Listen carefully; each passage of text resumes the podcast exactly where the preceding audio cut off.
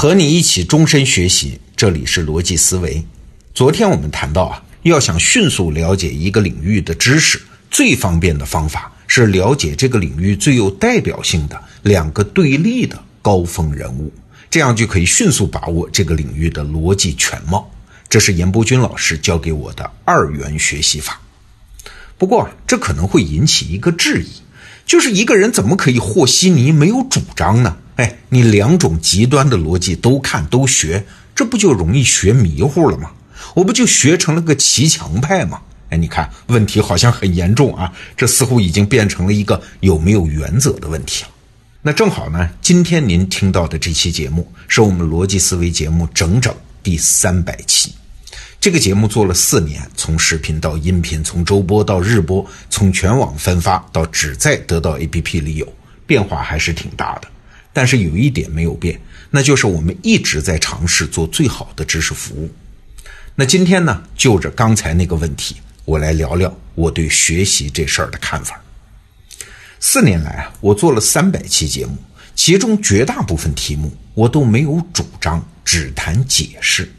这个原则我越到后来是越清晰，我也越坚持。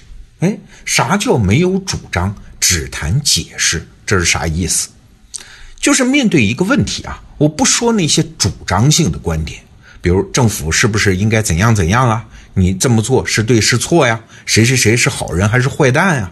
这些话题我不讨论不评论，我更关心的是，我们面对一个现象，我们有没有不同的解释？能不能换一个角度去看？所以啊，我提供的从来都不是结论，而是一种可能成立的解释。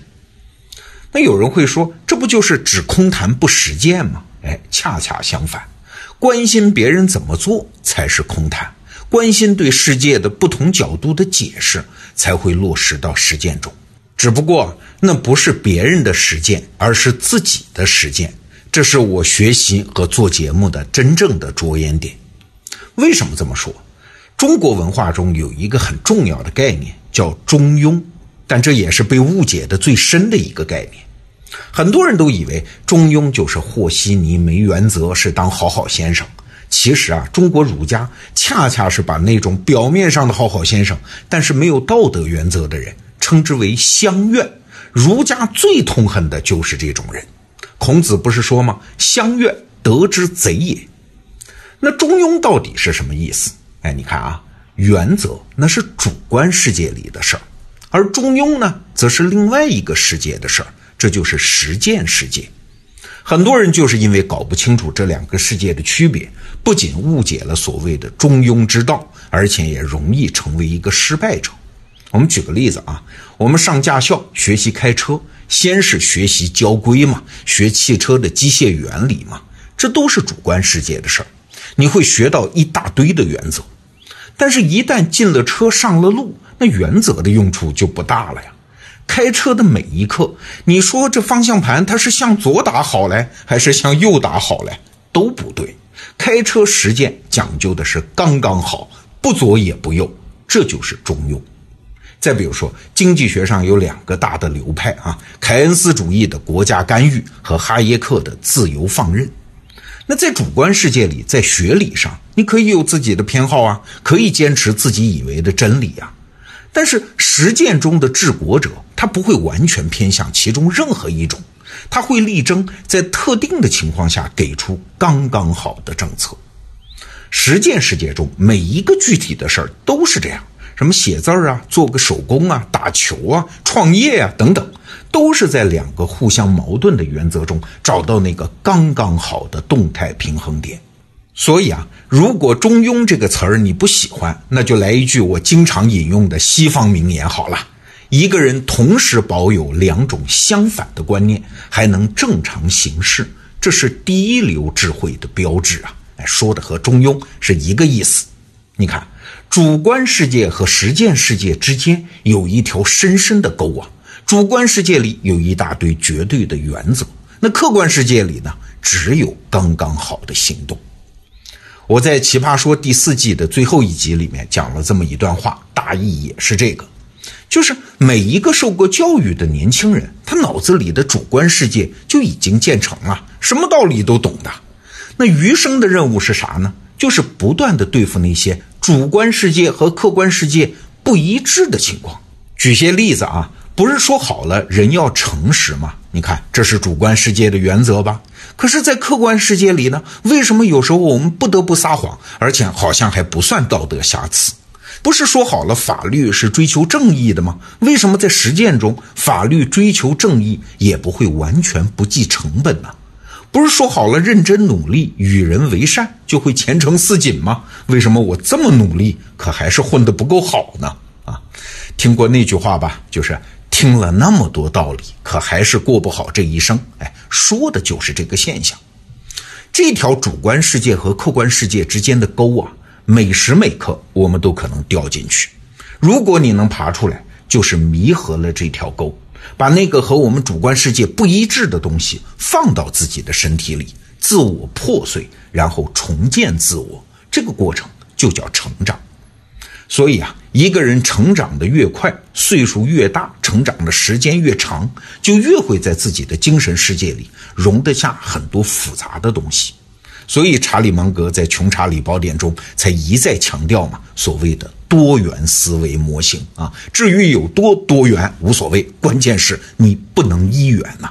听到这儿，你可能就理解了为什么过去四年的逻辑思维节目没有主张我们只谈解释，因为越来越多的对现象的解释角度才会帮到你成长嘛。我们是做知识服务的嘛。你看啊，主张是啥？作为一个局外人，评论其他人其他事儿，尤其是做具体事儿的实践者，讲人家的是非对错，这个太容易了，也太廉价了。只是把自己主观世界里已经存在的那些观念啊、原则啊拿出来挥舞一番啊，自我感觉挺好，但是对自己的成长没啥好处。我自己呢，求知的目的很清楚。就是满足自己对世界的好奇心，促进自己的认知升级，让更多的观念和解释角度，甚至是彼此矛盾的解释角度，在我的精神世界共存，最后一起来滋养我的实践。说实践这个词儿有点大啊，我换个接地气的词儿，叫手艺。有一位儿童认知心理学家王凌轩老师，他告诉我，中国教育啊。特别重视听觉和视觉的信息输入，也就是阅读和听讲。但是在很多西方国家，还会重视另外一种学习啊，就是感知觉的信息输入。比如说，在加拿大，一个小学二三年级的学生会做一手木匠活啊，比如说做个小板凳什么的，很正常啊。哎，你说这小小年纪他为什么要学点没有用的手艺呢？还木匠活？对，读书听课仅仅是丰满我们的主观世界。而感知觉的训练，也就是学点具体的手艺，是在时时刻刻的实践中庸之道，这才是建立和真实世界的关系啊！你想，一个小学生他做一个小板凳的过程，道理和原则不能说没用啊，但是更重要的是，你要精微的把握自己的身体，要做到刚刚好，那才能做出个好作品呢。这就是实践世界的美妙之处。比如说我自己。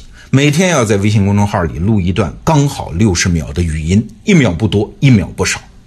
那这个操练了四年多的手艺，它没有什么具体的用途啊，但是它让我知道做内容这一行的艰难。我就永远不会小看任何做内容的人，我也对任何能长期坚持做一件事儿的人有足够的尊敬。这些东西反过来让我和真实世界的关系变得更具体，反过来会塑造我的心性。这就是手艺的力量。武志红老师就是刚刚在我们得到 APP 里开了武志红的心理学课的那位老师。有一次我和他开会，他说了一句我终身难忘的话。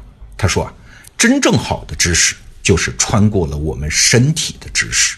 对，这就是我要做这个节目的追求。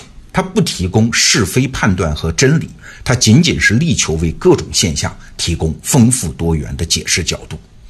三百期了。感谢你的倾听，我讲过的那些内容，其中的道理并不重要，重要的是他们有可能穿过你和我的身体，滋养我们各自的手艺、实践和行动。人生很短，江湖太大，目标还在，让我们在成长路上彼此祝福。